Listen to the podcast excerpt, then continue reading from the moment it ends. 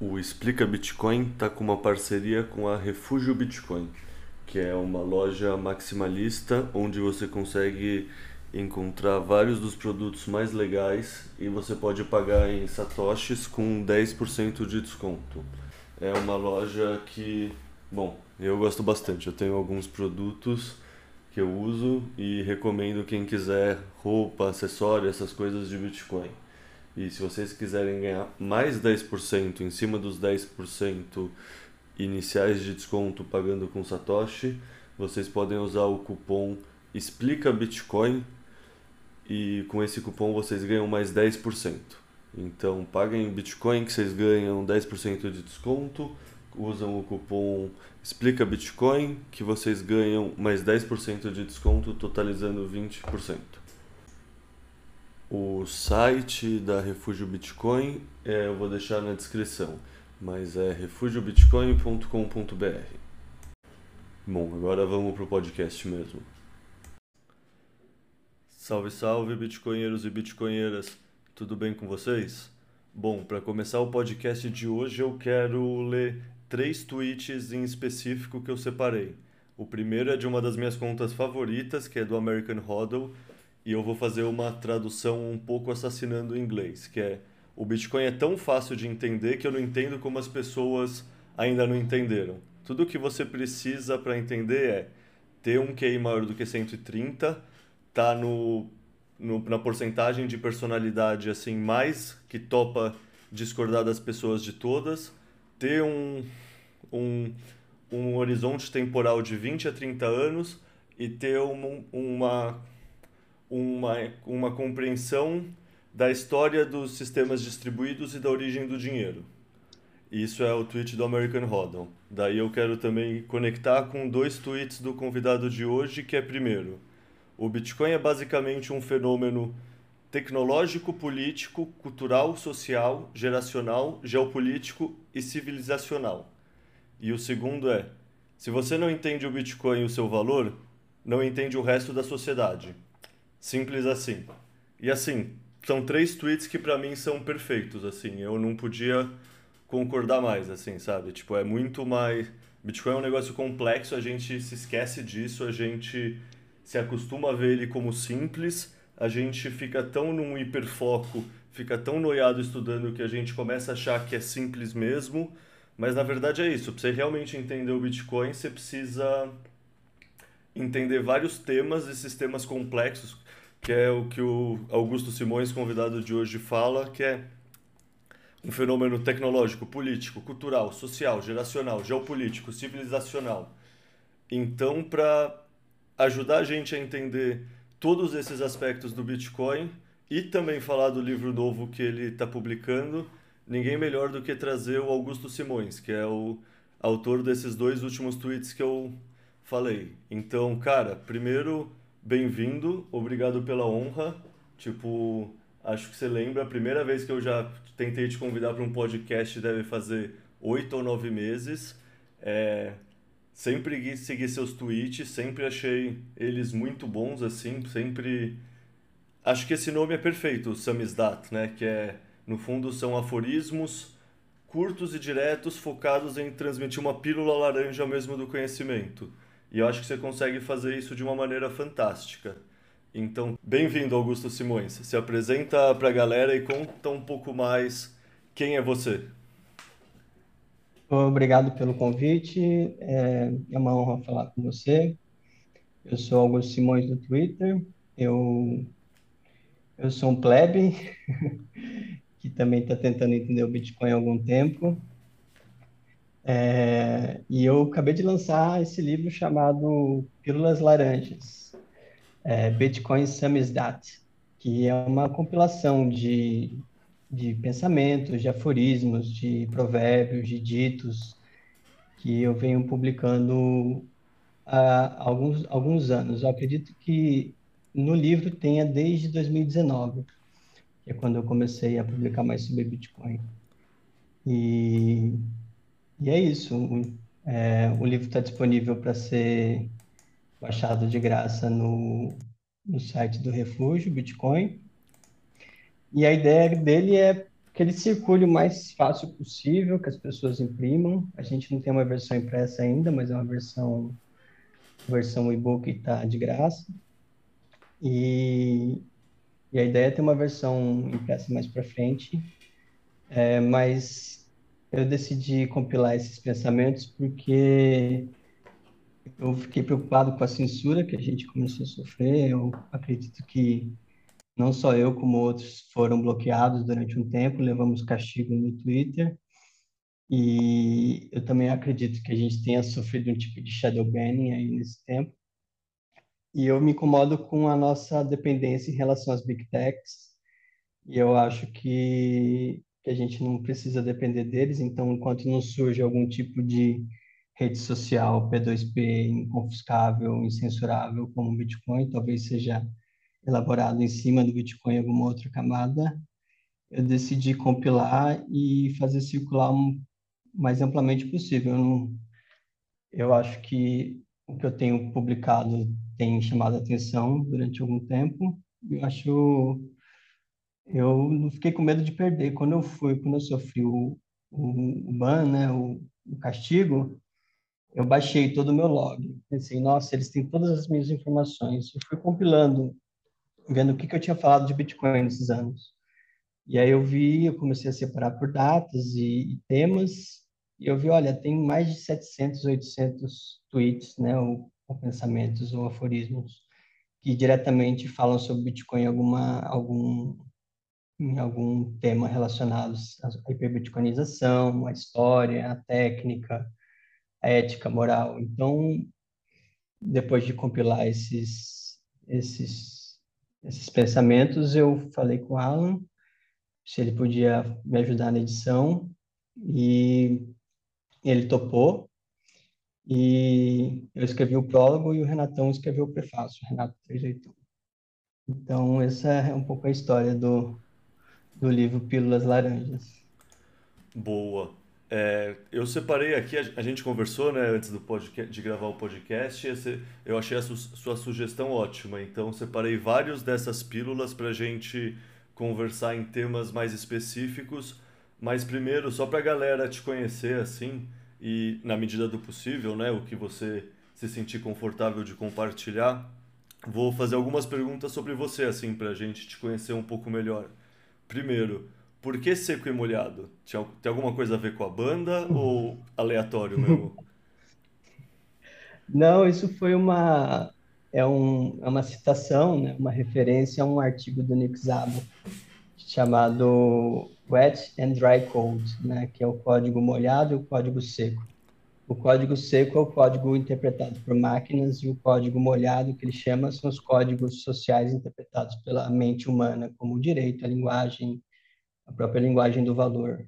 Então, ele tem um artigo, se não me engano, de 2008, que ele fala do código seco e código molhado. E eu penso que é o que a gente faz um pouco no computador, né? A gente interpreta com a cabeça e dá comandos para o computador interpretar os códigos os códigos secos. Então, foi uma citação aí, seco e molhado. São os dois códigos que estão em jogo quando a gente interage no computador. Pô, não conhecia esse artigo, genial. Eu achei que tinha a ver com a banda lá dos anos 70, nem Mato Grosso e tudo mais. Achei que era uma não. referência mais musical, assim. Pô, vou querer não, ler esse é no, artigo. É, é no singular, seco e molhado. Seco e molhado. Ah, não, então, mas talvez fosse qualquer é. outra referência piadinha, assim, porque eu sou um só, não sou três, que nem a banda, ah, sei lá. Bom, cara, você obviamente é um cara muito culto, assim, dá pra ver isso pela sua escolha de palavras em todos os tweets, dá pra ver isso conversando com você. Então, deixa eu te perguntar, na medida do possível, qual é a sua formação intelectual? Qual foi sua trajetória, sei lá, se acadêmica, sei lá, se estudando por conta? Tipo, como você criou o seu arcabouço mental, assim, de conhecimento? Eu, eu sou formado em filosofia na FEFELESH e, e na filosofia eu estudei mais lógica e filosofia da linguagem.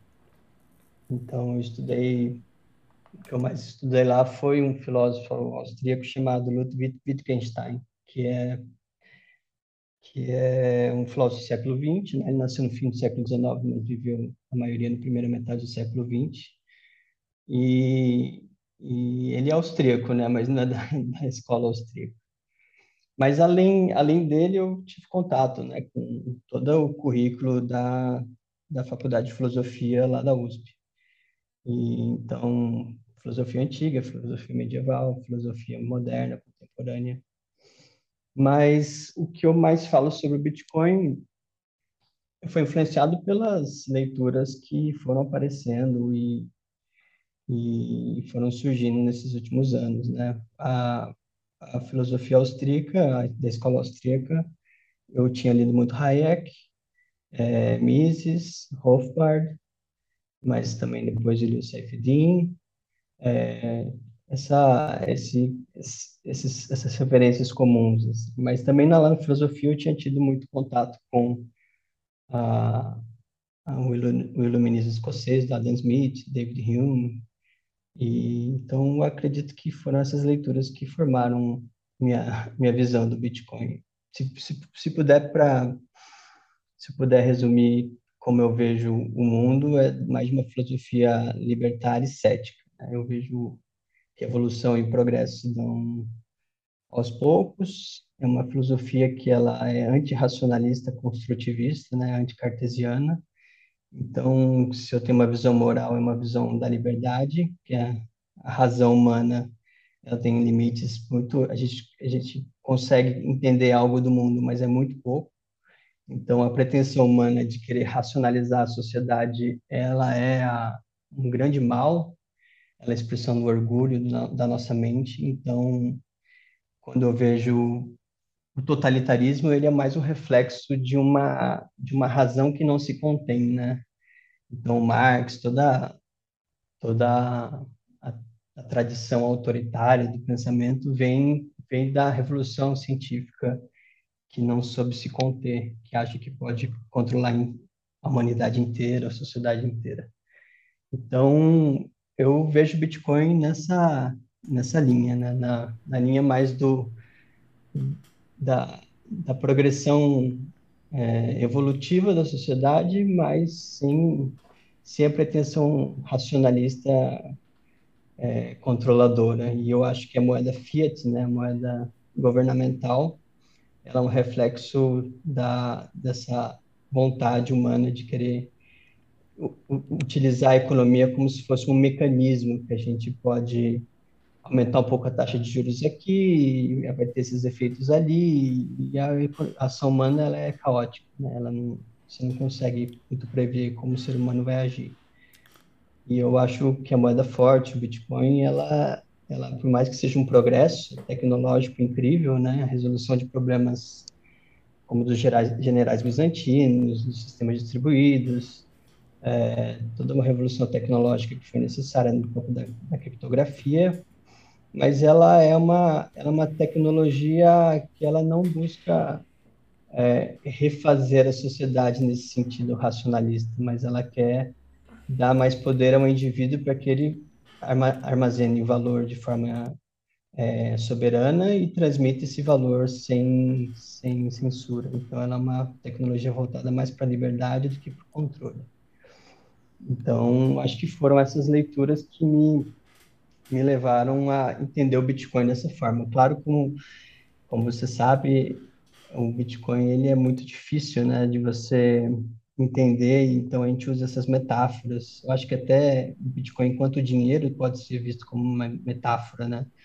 A gente pode ver o Bitcoin como um jogo, a gente pode ver é, ele de várias formas, né? Ele, ele, a gente só consegue tatear. Então, essa é a perspectiva que eu começo a ver o Bitcoin, tento entender o Bitcoin. Cara... E eu acho que meu, a pílula laranja reflete um pouco isso, porque são pílulas, são aforismos, não, não é um tratado do Bitcoin. Eu acho que nunca vai surgir um tratado do Bitcoin. Vão surgir ensaios, vão surgir aforismos, pensatas, assim, porque uma coisa que o livro não tem muito são argumentos, né? Seria até interessante desenvolver eles em argumentos mas o livro ele não traz isso, ele só traz eu, eu trato como se fosse um, um caderno de anotações público, né? Então eu vou lendo, eu vou refletindo, eu vou pensando, eu vou ouvindo podcasts, eu vou lendo ensaios, eu vou tendo ideias e elas ganham repercussões, eu vou testando ideias, então é, uma, é mais uma tentativa e erro do que algo, um pensamento acabado em um sistema. É quase um diário dos estoicos, só que você fazendo público e não fechado. É, exato. É algo que seria muito solitário, né? Eu ler, ouvir, conversar, refletir e não ter essa, esse, essa ferramenta de compartilhar e ver se as pessoas acham que faz sentido ou não. É, eu acho legal, assim, o Bitcoin Twitter, eu acho que ele tem uma função importante de, de ser um cérebro descentralizado, que as pessoas vão testando ideias e vão compartilhando e, e, e vão se conhecendo também. E, mas isso foi é, weaponized, né, como os americanos chamam. Isso foi, foi completamente apropriado para uma agenda e, e a gente precisa começar a encontrar man maneiras de, de superar isso, né? Porque eu não sei até quando vai existir tanta liberdade assim numa rede que, que ganhou tanta proporção quanto o, o Twitter. Né? É, eu diria que a tendência é cada vez diminuir mais, mas isso tá num ponto mais embaixo da pauta. Cara, deixa eu fazer uma é, pergunta, sim. só porque você puxou um ponto que para mim é muito assim, eu não tenho formação filosófica que nem você, mas para mim a revolução cognit... a revolução científica, né, o iluminismo, sempre foi um negócio muito legal, mas muito mal compreendido, assim. E aí eu não vou ter os termos técnicos precisos para conversar com um filósofo, mas assim, tipo, com certeza quando muitas pessoas passam a acreditar como a ciência como a única forma de tentar explicar o todo, com certeza não faz sentido, sabe? Aí eu não sei se isso é uhum. um cartesianismo, uma coisa Sim. realmente só materialista, sem entender a nossa intersubjetividade, a nossa intrasubjetividade, todas essas coisas mais complexas que de fato não vai ser uma equação de física que vai estar tá lá. Mas uhum. ao mesmo tempo você está colocando um antirracionalismo e no meu ponto de vista teria um ponto intermediário aí que assim, eu não acredito que o iluminismo e a ciência é uma luz que ilumina perfeitamente o escuro, mas eu acredito que é uhum. tipo uma vela que está fornecendo algum ponto de luz que por mais impreciso que seja, é melhor do que se não existisse essa uhum. vela. Uhum. Ao mesmo tempo, eu entendo, sei lá, esses últimos três anos me mostraram muito bem como existe diferença entre a ciência e o cientificismo e me mostraram muito bem como foi possível existir o positivismo no passado, sabe? Como esse conhecimento científico pode sim ser cooptado, apropriado. No fundo é o que o senhor falou, weaponize, não tem essa palavra de uma maneira boa uhum. para português, mas rolou isso com a uhum. pandemia, né? Tipo, o conhecimento científico foi transformado em arma e usado contra nós porque as pessoas que não entendem muito como funciona todo o método, a ciência, etc., elas acreditam de fato nas coisas que as autoridades falam, elas acreditam no, na frase confie na ciência, sabe? Elas não entendem o por trás. Então eu queria entender, sei lá, qual é a sua visão, porque assim, o que, que você define como antirracionalismo? O que eu falei está em que uhum. lugar nesse contínuo? Sabe? Uma coisa de que tem uma visão, mas obviamente é limitada, ou você acha que nem tem uma visão e, tipo, no fundo, e se não tem uma visão, como, sabe, estabelecer a realidade objetiva do mundo? Eu acredito no método científico, então eu não sou um irracionalista, né? Eu acho eu uma divisão, uma diferenciação boa é entre o racionalismo crítico, que é o que eu acho que faz sentido, e o racionalismo construtivista. O racionalismo crítico ele ele, ele vê a ciência como um progresso, mas com base em hipóteses falseáveis, né? Como o austríaco também, o Karl Popper, fala. Então, a ciência, ela, ela, ela não vai dizer a verdade do mundo, ela vai ter verdades, é, ela vai, vai ter verdades temporais, e eu consigo testar se aquela hipótese foi falseada ou não, assim que ela evolui. Mas isso não quer dizer que não haja um, um, um progresso científico nesse sentido. A gente consegue entender melhor a realidade, mas esse, esse conhecimento é limitado.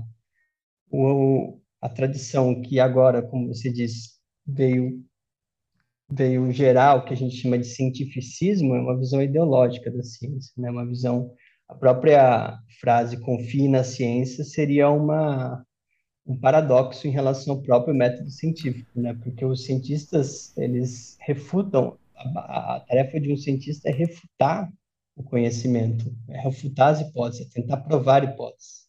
E isso foi totalmente é, o que a gente tem hoje no, hegemonicamente não é a ciência nesse sentido do método científico, mas são são são formas de criar de criar hegemonia de um certo conhecimento, como se fosse o, o conhecimento fiat, né? Um, um, aqueles lugares que geram saber e você precisa confiar nesses lugares, certas revistas acadêmicas, certos órgãos de pesquisa. E então acho que houve uma corrupção do próprio da, da, da força que tem o pensamento racional. Mas eu, eu, eu sou um otimista racional, então eu acredito que o Bitcoin ele é ele é um reflexo da racionalidade de nós tentando do, do, ser humano tentando encontrar melhores formas de melhorar sua condição na Terra. Isso o progresso humano dos últimos anos, dos últimos séculos, é prova de que o ser humano é capaz de gerar abundância, de combater a escassez, de, de dar condições melhores de vida, é, de ter relações morais então, eu acredito na razão, mas não no cientificismo nem no, no racionalismo construtivista, que acha que a mente humana é capaz de organizar a sociedade de uma forma totalmente racional. Então, toda vez que você, assim, o pensamento de esquerda contemporâneo é muito culpado disso, porque parece que se nós arrumarmos tudo, assim, se, se ajeitar certinho, todo mundo é feliz, né? Se tudo, se tudo tiver no seu lugar, se a propriedade for completamente distribuída, se for igualmente distribuída, o ser humano vai alcançar a felicidade na Terra. Mas eh, a gente vê que o resultado prático desse racionalismo é só caos, destruição, porque você viola uma certa ordem que existe na sociedade, uma ordem espontânea das pessoas é, buscando seu, seu, seus valores subjetivos e fala, não, existe um valor, o valor da igualdade, que é um valor maior que a liberdade. Então, acaba com esse tipo de, de, de, de sistemas totalitários. Então, eu acho que o Bitcoin é uma resposta racional, otimista. O Michael Saylor sempre fala, né, nunca aposte contra a ingenuidade humana. Eu acho que ela é uma resposta da ingenuidade humana a uma certa forma de enxergar o dinheiro que vem do keynesianismo, vem da teoria estatal da moeda, do cartalismo, que acha que, assim, se eu tratar a economia como um mecanismo e eu consigo... O keynesianismo, ele sempre acha que com as variáveis corretas ele vai chegar a um resultado pretendido. Isso invariavelmente falha. Né? A história da, da moeda estatal é essa. E, assim, como existe muita... Muita gente ganha nesse, nessa tentativa, ela não é desmontada. E o Satoshi Nakamoto veio com uma tentativa de, de tentar é, dar de volta aos indivíduos o poder sobre, sobre a moeda. Então, é uma resposta racional, não irracional, mas uma, eu acho que é uma resposta cética, né? Ele, assim, você vê as comunicações dele, ele achava que era um projeto, era um projeto interessante, um projeto que pode mudar muita coisa, mas você não, não tem tratado do Satoshi Nakamoto, ele não escreveu muito. Então, é, é assim que eu vejo uh, essa inovação e esse bicho esquisito que nasceu chamado Bitcoin. Boa. E agora eu, outro ponto que você falando me atentou aqui muito no começo é o seguinte. Eu sou uspiano também, né? E assim, a Fefeleste é tudo de coletivista, tudo de o que o pessoal da bolha chama só de comunismo socialismo, mas é esse coletivismo mais amplo assim, tipo de ter sei lá, comício do pessoal lá, sabe? Então, uhum, perguntando, uhum. como você conciliou o seu lado Fefeleste? Você conheceu o Bitcoin enquanto você estava lá? Você já tinha saído faz tempo? E você comentando uhum. com amigos da Fefeleste, Rolam conflitos nesse processo? Olha, minha experiência na FIFELEST é curiosa, que é, o departamento de filosofia, ele, ele é diferente dos outros, porque é, na história da USP, ela foi fundada como uma resposta da, da burguesia paulista contra Getúlio Vargas, né? Então, o, o, foram enviados vários professores para a Europa e para fundar uma universidade paulista que, que fosse formar a nova elite intelectual, já que São Paulo tinha perdido a hegemonia política, né? Eu acho que assim, o resultado da FEFELEST politicamente só se deu com o FHC e com o Fernando Haddad, que fundou, que chegou, quando foi essa elite intelectual, chegou de fato ao poder. Mas, voltando à filosofia, ela, o departamento ele foi fundado por professores brasileiros que, que trouxeram professores franceses. Então, um, principalmente um, um professor que, que é, morreu recentemente, que é o José Arthur Gianotti, ele trouxe, ele foi muito influenciado na França por um certo tipo de, de epistemologia francesa, de um professor chamado Gaston Granger, que tinha um método de, de enxergar a filosofia como se fosse uma ordem das razões. Então, ele, ele que é o oposto do que se faz hoje nas ciências humanas, né? Que as ciências humanas hoje, com relativismo, fala, ah, você vai ler uma, uma, um autor, você tem que ent entender o contexto social dele, tem que saber se ele era branco, se ele era se ele era ocidental, se ele era proprietário de terra, se ele era escravo, e, e, essa epistemologia francesa que trouxeram para o Brasil, tanto é que tem gente que chama o departamento francês, o departamento de, de filosofia lá da USP, de te, departamento francês de ultramar, é, ele, ele é um tipo de, de epistemologia que tenta enxergar no texto sua ordem interna. Então, muito do que a gente aprende lá na filosofia é ler textos filosóficos, e tem vários métodos, né? o método da ordem das razões, tem o método da leitura estrutural. Então, ele, os primeiros anos é só ensinando as pessoas a lerem, porque os alunos chegam lá eles não sabem ler. A pessoa, é, alguém lê um texto do segundo tratado do, do, do Locke e fala, ah, eu não concordo com o que ele diz sobre propriedade.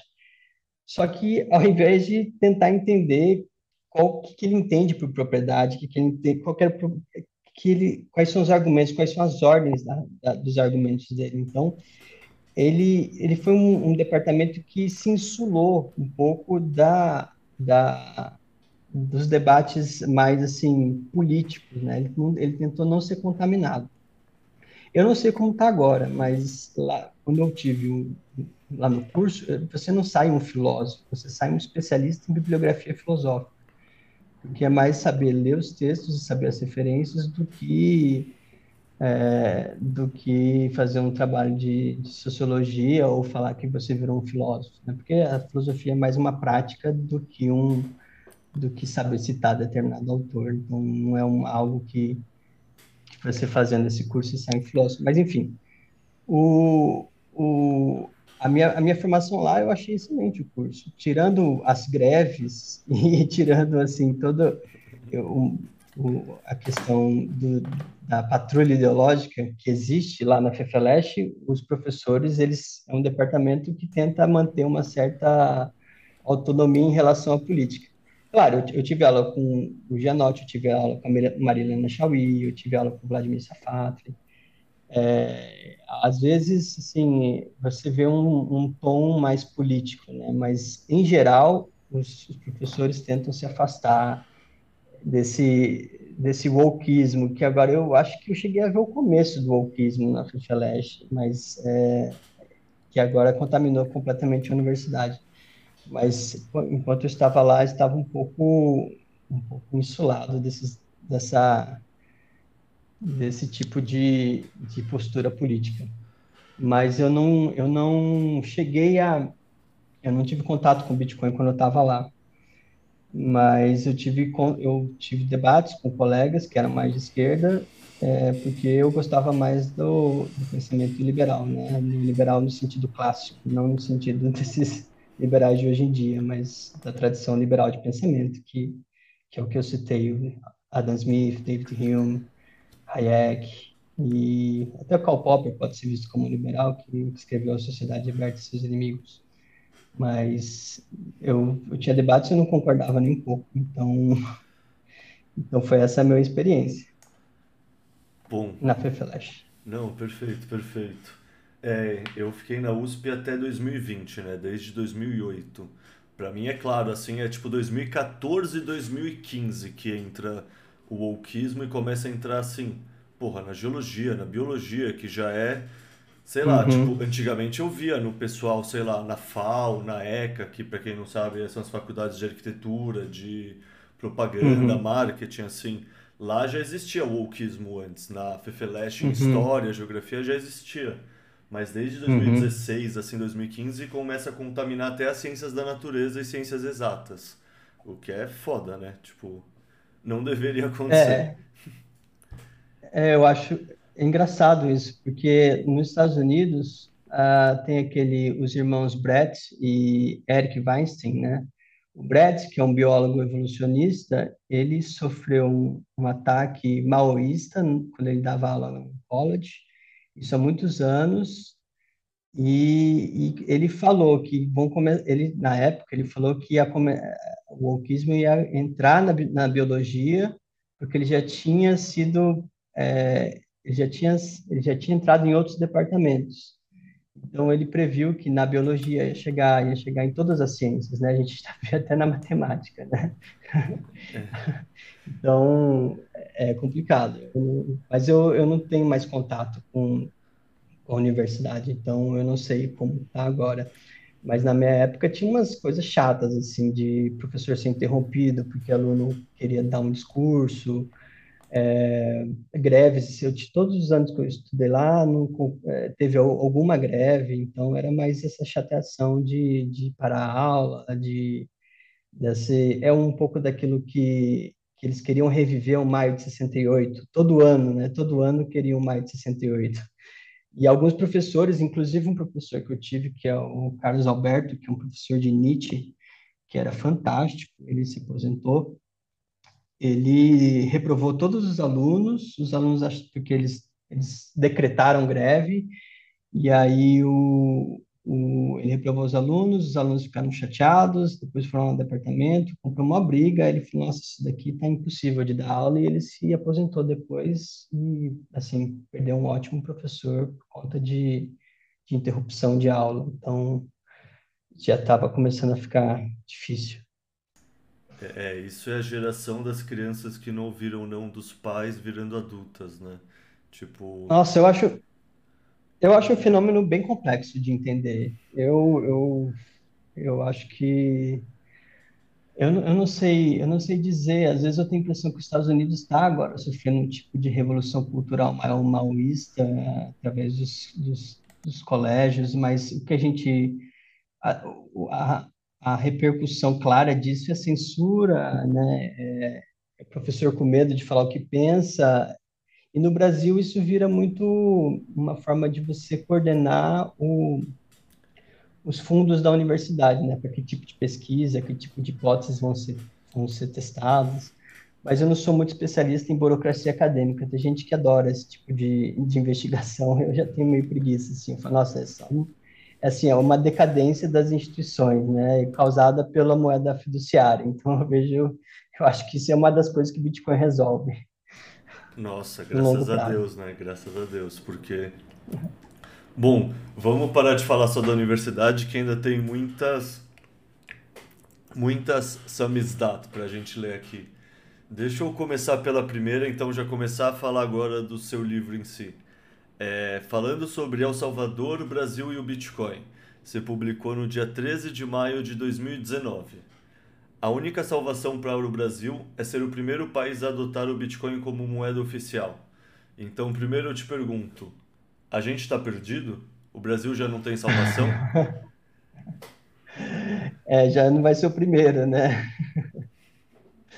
Eu acho que é, Olha, só a hiperbitcoinização de baixo para cima pode salvar o Brasil. Eu acho que só é, é assim, é, essa é uma questão, um debate entre os libertários, né? O que, que significa um, um país adotar o Bitcoin? Muita gente vê com maus olhos. Eu, eu acho interessante uma, um, um Bitcoin virar legal tender. Eu acho uma forma, se for feita de forma correta, eu acho que pode sim gerar uma, um desmame da moeda estatal, governamental. Mas eu acho que as condições de El Salvador são muito, muito diferentes do Brasil. Então eu acho que, que, que o Brasil, o cartel financeiro, nunca ia admitir o Bitcoin como moeda oficial. Não, então, com certeza eu... não. Imagina. é, então eu acho que eu refaria essa frase. É, eu faria que o Brasil, assim, é, também eu tenho outras frases, mas é, que contradizem um pouco essa ideia de que talvez o Brasil deixe de existir, né? É, sim, sim, a gente vai não... chegar lá, não se preocupa. Ah, tem essa daí. Então, eu acho que certas coisas podem deixar. É, mais importante do que saber o que vai existir no padrão Bitcoin é tentar pensar o que não vai existir. Eu acho que o Brasil, enquanto nação, é uma é tão dependente de moeda moeda estatal do real brasileiro que talvez ele talvez não tenha salvação mesmo, talvez seja bom que não tenha salvação. Né? Pode ser, podem surgir formas de associação políticas novas que sejam mais interessantes do que um Estado-nação gigantesco é, que só existe por causa da violência estatal. Então, pode ser, às vezes não é uma salvação para o Brasil, mas pode existir salvação para os brasileiros, né? que são coisas diferentes. O que é muito mais importante, inclusive, né? Que é mais interessante, né? Mas a identidade nacional, ela não, não, não, não necessariamente está vinculada ao Estado-nação. Então, a gente pode continuar com o tipo de identidade de ser brasileiro, mas sem o Estado brasileiro da forma que a gente entende agora. Então, e... talvez esteja certo aí. E... Não tem salvação mesmo. Sim. E como você enxerga o caso de El Salvador? Como você enxerga o futuro deles? Porque eles foram os primeiros a adotar, né? Olha, eu, eu acho, eu acho, eu acho que o povo salvadorenho é muito corajoso. É, é, eles devem estar sofrendo uma pressão imensa do governo americano e também de shitcoins, né, do, do, da toda a indústria que existe em torno de shitcoins. É, eu, eu acho, eu concordo, por exemplo, com o Renatão, de que é interessante que eles comecem a lançar o Bitcoin Bonds, que é, é, seria o início de uma próxima fase, né, de adoção do Bitcoin. Então, eu, eu achei, achei interessante, achei importante eles adotarem o Bitcoin como legal tender, e eu acho que eles estão trilhando um caminho certo, não é um caminho fácil, mas só de não ter aberto para shitcoins e, e o e a mensagem ser clara, eles eles eles adotarem uma carteira deles, um, um, facilitar a, a bancarização de quem não tinha banco, ajudar na questão do, do, da remessa de dinheiro, eu acho que é um desenvolvimento interessante, mas eu é, falta ainda ganhar um pouco de tração no projeto. É, e essa história dos Vulcano Bonds, hein? Você tem porque assim, tá para sair é o quê? Seis meses? Era para sair no começo desse ano, né? Em fevereiro. E eles adotaram oficialmente, fez um ano agora, foi em setembro do ano passado. Eu acho que eles, eles viram que não era, não seria um tempo, um te, eu acho que houve tanto a questão de pressão do FMI, do governo americano, quanto a questão de timing, né? Porque o mundo, o mundo mudou muito rápido. Então, eu acredito que eles preferiram aguardar para que a oferta não fosse vazia. Então, acho que eles estão aguardando um, momento macroeconômico melhor. É o que eu espero que seja. Justo, né? De fato, esse uhum. ano está valendo por vários na história, na geopolítica e no, na reorganização é. do mundo, né? Uhum. Cara, e sobre o real digital? Tem várias perguntas e vários tweets. Então, começando por um do dia 9 de junho de 2022, que o Bitcoin não é um ataque à moeda governamental. O Bitcoin é uma alternativa à moeda governamental. O ataque mais claro à moeda governamental é o real digital, que vai substituir o resquício de dinheiro que ainda temos por, um, por algo novo, um sistema de crédito social controlado pelo governo.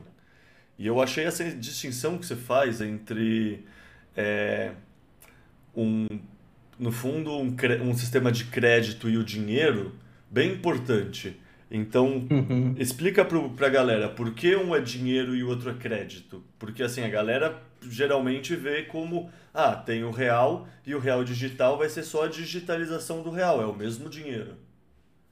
É, e tem gente ainda que defende, que eu acho que é uma visão completamente equivocada, de que com o Pix e como todas as toda a maioria das transações são eletrônicas e não da moeda física, né, o cash, é, a gente já estaria com um certo tipo de real digital. Mas eu acho que o que está sendo o que está sendo proposto com real digital é algo completamente novo que existe agora. Então, realmente, é, para explicar a ideia, a gente precisa explicar o que é o dinheiro, né? O dinheiro é, ele tem que ser, ele tem que funcionar mais ou menos quanto reserva de valor, meio de troca e unidade de conta. O real digital, ele e todas as CBDCs, eles não vão funcionar como reserva de valor, eles vão ser simplesmente meio de troca e unidade de conta.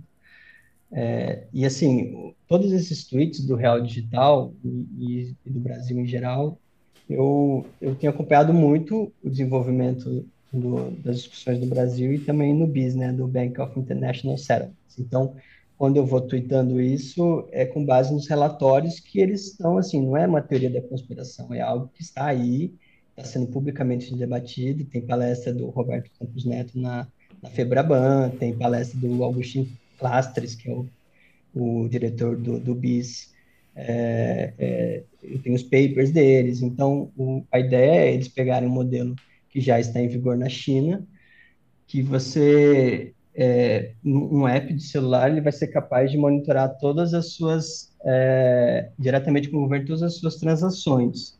Mas o governo vai ter completa soberania sobre o código e sobre como vai ser, sobre o saldo ali. Então, vai integrar todo tipo de, de, de conduta para o bem ou para o mal. Então, ele vai, se você se você cometer alguma infração, aquilo já é debitado automaticamente da sua conta. Se você fizer algo bom, vai ser adicionado um crédito. Por isso que eu acho que não é mais um sistema de, de moeda fiat, como a gente entende, porque fiat minimamente é, ele, ele funciona como minimamente, né? não 100%, não de uma forma boa, mas como reserva de valor, unidade de, é, unidade de é, meio de troca e unidade de ponta. O, o real digital, sendo um tipo de CBDC, ele vai ter outra função, ele vai ter uma função, você não tem nenhuma autonomia sobre o seu, seu, seu dinheiro, você não tem nenhuma forma de, de, de, armazenar valor no longo prazo. Ele não vai ser, ele não vai ter o que o Mises chama de salabilidade temporal, né? Você não vai esperar que aquilo seja que aquilo seja uma algo que você vai usar no futuro, aquilo vai ser um sistema de recompensas ou punições em relação ao seu comportamento. Então, o Real Digital pode ser integrado à sua identidade digital, que é outro projeto do governo, e ele pode ser utilizado como uma arma totalitária. Se, e eu penso assim, se esse livro, o Pílulas Laranjas, servir para algo, eu gostaria que ele servisse para gerar um certo tipo de posicionamento crítico em relação ao real digital, as pessoas não têm noção do que está sendo proposto. E é um sistema de total controle, total domínio sobre sua vida utilizando o, algo que é importante, uma ideia que é o dinheiro, mas completamente é, subvertida, um sistema de crédito social. E, e isso, assim, não, é, isso não está não tá sendo discutido em, em, salas fechadas, isso já foi proposto, isso já foi, já está nos papers do BIS, já está sendo proposto às claras. Eles, e, e, assim, eu acho que não é uma ideia que nasceu do Banco Central Brasileiro. Não é algo que o Roberto Campos Neto, com os diretores, falou: nossa, vamos implantar algo novo, uma melhoria no sistema. Foi algo que veio de fora. Ele está lendo um script. Então, é, e assim, é, eu acho que a gente não tem que ser ingênuo em relação a isso. Não tem que falar que ah, o PIX já é digital, o governo já toma conta. Vai ser algo bem mais nefasto. Então, e, e só o Bitcoin para resolver, né? O Bitcoin é o oposto disso, né? Então, o real digital, ele substitui a moeda governamental. Se você tiver um real digital e proibir as transações em cash, o dinheiro físico, você tem um total controle do governo sobre a circulação de riqueza no país. E o Bitcoin, ele é uma alternativa a esse sistema. O real digital quer acabar com a moeda governamental. porque não vai ser mais moeda, vai ser um sistema de crédito social. E o pior é que nem a questão do grande reset, né? O pessoal publica e fala as claras, tá todo mundo tão distraído que ninguém nem percebe, e quando você tenta chamar atenção, o pessoal acha que é teoria da conspiração, que a gente é maluco, é, é sempre é, interessante, né? Sempre curioso. O, o Great Reset não é uma teoria da conspiração, também está sendo proposto às claras. Carl Schwab escreveu um livro chamado Covid-19, o Great Reset, é, e, o, e as CBDCs fazem parte dele. Assim, eu não sei, eu não sei por que dizem que é teoria da conspiração. A, a, o real digital está sendo proposto. Ele tá, é, e, e, é curioso porque não há nada de bom nele. Assim, ninguém pediu um real digital. Não houve uma a população brasileira não quer um real digital. E então ele parece uma solução em busca de um problema. Qual que é o problema que o real digital vai solucionar? É isso que eu fico pensando. Como que eles vão vender essa? É, é para cyberterrorismo, vai ter uma cyberpandemia, então é, é, é algo que ele está sendo é, está circulando no, nesses debates, nesses encontros dos, dos, burocratas, mas ainda não existe algo que as pessoas clamem pelo real digital. Não existe, nossa, realmente precisamos dele. Eu não sei como eles vão vender. Eu acho que eles precisam gerar uma nova catástrofe para que as pessoas, é, primeiro, eles precisam colocar em, em, em é, precisa parar de pé o, a, a, ID digital, né? Você é, fazer o login na internet só com o seu CPF, algum tipo de identidade que vincule você. Após isso, vai ser fácil colocar o real digital, mas eu não sei, realmente não sei qual vai ser a ordem dos acontecimentos. Mas é algo que está aí, está sendo proposto. A China é o modelo deles, o, o euro digital também é, é, modelo, é modelo chinês, então é algo que está sendo. Eu vejo os Estados Unidos como um, um, lugar, o Fed, não estão tão interessados em ter um, um dólar digital, mas eu vejo que a, a, secretária do Tesouro, Janet Yellen, ela é mais interessada nessa ideia do que o Powell, que, que é o presidente do Fed. Então eu acho que nos Estados Unidos eles ainda estão numa briga interna para ver se vão embarcar nessa ou não. Inclusive, tem um projeto de lei lá nos Estados Unidos que é para proibir a CBDC americana. E eu acho que devia existir, assim, é, não dá para confiar muito em projetos de lei, né? Mas seria interessante que os libertários, os, ou os liberais, né, razoáveis no Brasil, se colocassem frontalmente contra essa ideia, porque é uma ideia completamente nefasta. Bom, deixa eu ler umas definições, então, de, em tweets seus sobre o real digital. É, o real digital é um estado de exceção aplicado ao sistema monetário. O governo pode fazer tudo sem pedir autorização para ninguém e você não pode nem reclamar. Os poderes estatais estarão todos embutidos nas regras do protocolo. O real, uhum. o real digital é mil vezes mais perigoso do que o PT, PSOL, Bolsonaro e outras porcarias. O real digital é a arma perfeita de um estado policial. O real digital é aquela moeda que já vem com o plano Collor embutido. Real. O governo precisa pedir ao banco para bloquear o seu dinheiro. Real digital. O governo não precisa pedir ao banco para bloquear o seu dinheiro. Bitcoin. Ninguém consegue bloquear o seu dinheiro.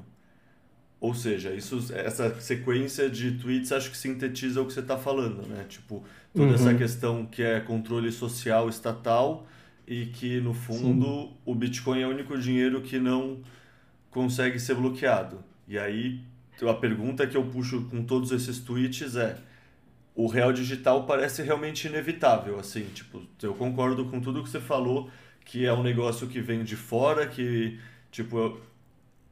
então, sabe, tá rolando um planejamento global para implementar esse tipo de sistema de crédito. Muita gente associa esse, essa implementação, inclusive à pandemia, para acostumar a gente a esse tipo de controle de movimento. É, uhum. Dito tudo isso, como você pretende se proteger ou se preparar? Tipo, Bitcoin, legal, mas dá para ser um pouco mais específico ou isso quebraria o OPSEC? Como se preparar para o real digital? Eu acho que, é, primeiro, eu não sei se ele é inevitável, não. Ele está sendo é, ele está sendo proposto e a ideia, é, eu acho que ele, ele paira acima das contendas políticas. Por isso que no, no tweet eu falo do PSOL, do Bolsonaro, porque você vê que o Bolsonaro, ele não entra no debate político, né? Ele é uma ideia que ele vem do, da burocracia, ele vem do Roberto Campos Neto, do Banco Central, e ele vai sendo, é, você vê assim, pequenos snippets, você vê pequenos, a ideia lançada num artigo aqui do jornal, por exemplo, essa questão do, do plano Collor, é, veio de um, eu, eu junto com uma manchete de um jornal do Valor, falando que ele vai ter um sistema de, de proteção contra crises embutido, que é exatamente o plano Collor, né? crise de liquidez. Então, ele vai vir com gatilhos. Então, se acontecer algum problema no sistema bancário, ninguém vai poder sacar, ninguém vai poder movimentar, que é exatamente sabe, um estado de exceção, né? O governo vai determinar, com base num parecer técnico, que ninguém vai ter mais, não vai poder mais transacionar mais que 100 reais por mês, ou vai poder é, colocar certos grupos, ah, ah, então só algum tipo de setor poder, poderá ter acesso ao dinheiro. Então ele vai ser assim, vai ser um, não vai ser um sistema de regras, né? Quando eu falo no estado de exceção, é oposição ao estado de direito, né? Se fosse o, o Bitcoin, ele é como se fosse o estado de direito aplicado ao sistema monetário, porque ele é um sistema de regras transparentes, ele é previsível, eu sei quanto vai ter de oferta, ele não, ele não tenta calibrar nada. É, o, o, real digital é, vai ser o oposto disso, mas eu não sei se ele é inevitável. Eu acho que assim tem muita gente poderosa atrás dele tentando implantar, mas a minha esperança é que além de me preparar tendo menos real no banco e tendo um certo tipo de de preparação como se fosse sobrevivencialista, né? Da gente conseguir sobreviver sem, sem fazer transações econômicas no mundo fiduciário, eu acho que a gente consegue divulgando ideias, divulgando, falando contra, é, se posicionando contra.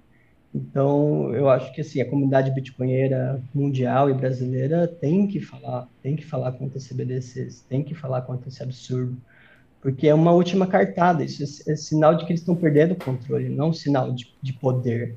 É um sinal de desespero, porque eu acho que eles sabiam que o sistema estava ruindo e isso vai ser algo assim, vamos ver quem a gente coloca no lugar. Então é uma, é uma tentativa muito é, mambembe, né, de, de tentar resgatar um sistema podre. E, e ele, ele tende a falhar, porque vai ser o sistema da violência, não vai ser o sistema da, da, da do consentimento, né? Os sistemas violentos, eles são caóticos por natureza, eles, eles tendem a se, a se consumir e, e, tendo o Bitcoin como uma alternativa, a gente fica muito mais poderoso. E além do Bitcoin, a gente tem a liberdade de expressão, né? A gente, muita gente está falando contra, eu acho que a gente consegue criar uma massa crítica, né? Contra, contra uma ideia totalitária como essa. É, pelo menos é, é, é onde eu aposto minhas fichas, né? Além da preparação individual, a preparação coletiva. A gente está numa guerra e a gente tem chance de ganhar, sim. Então, e com o Bitcoin sendo uma arma, né? A, as outras são anonimidade, é, é, é, conhecimento, tem várias formas de se preparar contra isso. Mas eu decidi divulgar ideias e, e ler, né? Porque é um trabalho difícil você ter acesso ao que eles estão planejando. Então, eu meio que traduzo o que eu leio de forma simples para que as pessoas é, também entendam mais ou menos o que está em jogo, porque no momento que você confronta, eles vão ter que explicar claramente o que está sendo proposto. E quanto mais você pede explicações, mais eles se enrolam. Então, eu acho que é isso, é, questionando o, o poder que a gente consegue escapar dessa. Mas não vai ser fácil. Boa. Deixa eu começar a mudar de tema, porque agora ainda tem muitos outros assuntos e a gente já está tipo, com uma hora de gravação quase. Então, falando sobre a inflação. Um tweet seu de, de novembro de 2021, daquela época da inflação transitória. A inflação uhum. nunca é transitória.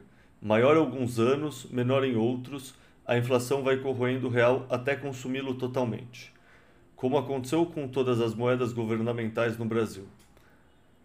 E daí eu te pergunto, te pergunto não, eu anotei aqui para passar a bola para você. É, que a inflação é um vetor que só anda para um lado, né? Os preços e o poder de consumo do dinheiro nunca voltam aos patamares do passado. Então, que tipo de transitório é esse que sempre continua aumentando? No, no fundo, é toda essa farsa do dinheiro fiat, né? De que muda a taxa de que você está sendo roubado todo ano. Mas você nunca do nada tem um período deflacionário. É, a, quando eu falo inflação nunca é transitória, era num debate específico da inflação de preços, né? Não a inflação da base monetária, que é o sentido original da palavra inflação, mas é, esse termo surgiu mais no debate americano e também a gente pegou um pouco aqui, é, nessa época mesmo do ano passado, que ainda existia a promessa de que poderia o CPI, o índice de inflação brasileiro, poderia não ser tão grande, né? poderia não ser tão alto, sair um pouco da média. E, e, quando eu falo que ela nunca é transitória, é porque se você olhar no longo prazo, o poder, poder de compra das moedas fiat ele sempre decresce, porque sempre é expandida a base monetária. Né? Então, então é mais ou menos essa ideia que eu quis transmitir é, as moedas elas tendem, as moedas fiduciárias elas tendem a, a, ao valor zero, né? Então, porque elas sempre vão se expandindo, se expandindo, se expandindo, porque o valor, o, o valor teórico dela, a quantidade teórica dela sempre é infinita, né? Ela sempre tende ao infinito. Então, o valor dela tende a zero. Então, a inflação ela nunca é transitória, ela é sempre constante certo que pode existir períodos deflacionários no sentido de diminuir momentaneamente a base monetária ou uma certa depressão econômica em que você na inflação de preços tem uma deflação, que é o sentido de deflação do Keynes, por exemplo. Mas no longo prazo ela nunca vai ser transitória porque ela não foi feita para ser a inflação, a moeda governamental ela sempre foi por desenho, por design, ela foi feita para se apropriar do poder de compra da população. Então, é como seria uma, uma contradição ela não ser a inflação não ser transitória. Boa. E falando então agora sobre o grande reset no Brasil, que a gente tocou por cima falando do real digital, mas coisas mais específicas.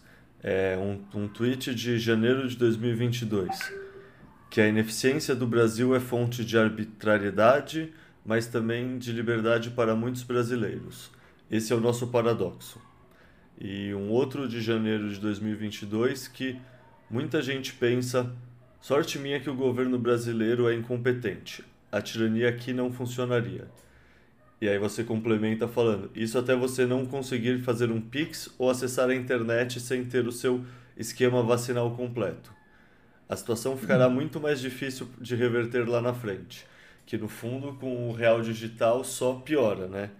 Então, tipo, eu perguntei como você está se planejando para o real digital e é uma pergunta que é mais ou menos a mesma, mas acaba não sendo, que é e como você está se preparando para o grande reset como um todo? Eu converso com o João Grilos muitas vezes e a gente tem meio que uma posição que é o Brasil é um dos melhores lugares possíveis para que a gente poderia estar para o grande reset e queria saber se você concorda ou discorda disso.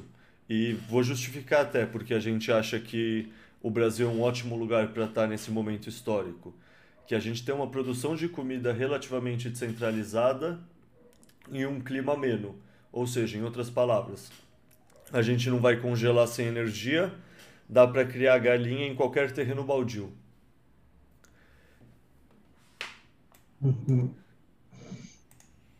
É, assim, o, os primeiros tweets que você citou é, vêm dessa questão de muita gente achar bom que o Estado brasileiro não seja não seja tão eficiente quanto o canadense ou australiano, né? É, porque se nós olharmos em alguns países que constituíram um estado de bem-estar social mais robusto, isso veio com a, o maior controle né, do Estado na sociedade. Então, o Brasil ele tenta ser um estado de bem-estar social, mas ele é um estado é, muito ineficiente, muito corrupto. Então, existem margens de liberdade para o cidadão que ele consegue escapar é, desse tipo de, de, tirania que a gente viu no Canadá ou viu na Austrália é, ou no Reino Unido. Então, eu, eu acho assim, ele é um paradoxo, porque realmente se um Estado ele não está bem constituído, existe mais liberdade, é, porque você pode simplesmente escapar dele e ir para um lugar onde ele não existe, né, no meio do mato, ou numa, numa área da sociedade em que ele não penetrou ainda. Mas as pessoas tendem a subestimar isso, né? porque a vida, a sua vida pode ficar muito infernal se você vira um alvo do Estado brasileiro, né? Então, as instituições, tem várias instituições, a instituição bancária, a instituição fiscal, elas funcionam até que bem no Brasil. É, então, se você não consegue usar o seu cartão, que ele foi bloqueado, se você não consegue ter uma vida civil é, porque você teve algum tipo de bloqueio, isso é possível no Brasil, ele não é totalmente ineficiente nesse aspecto.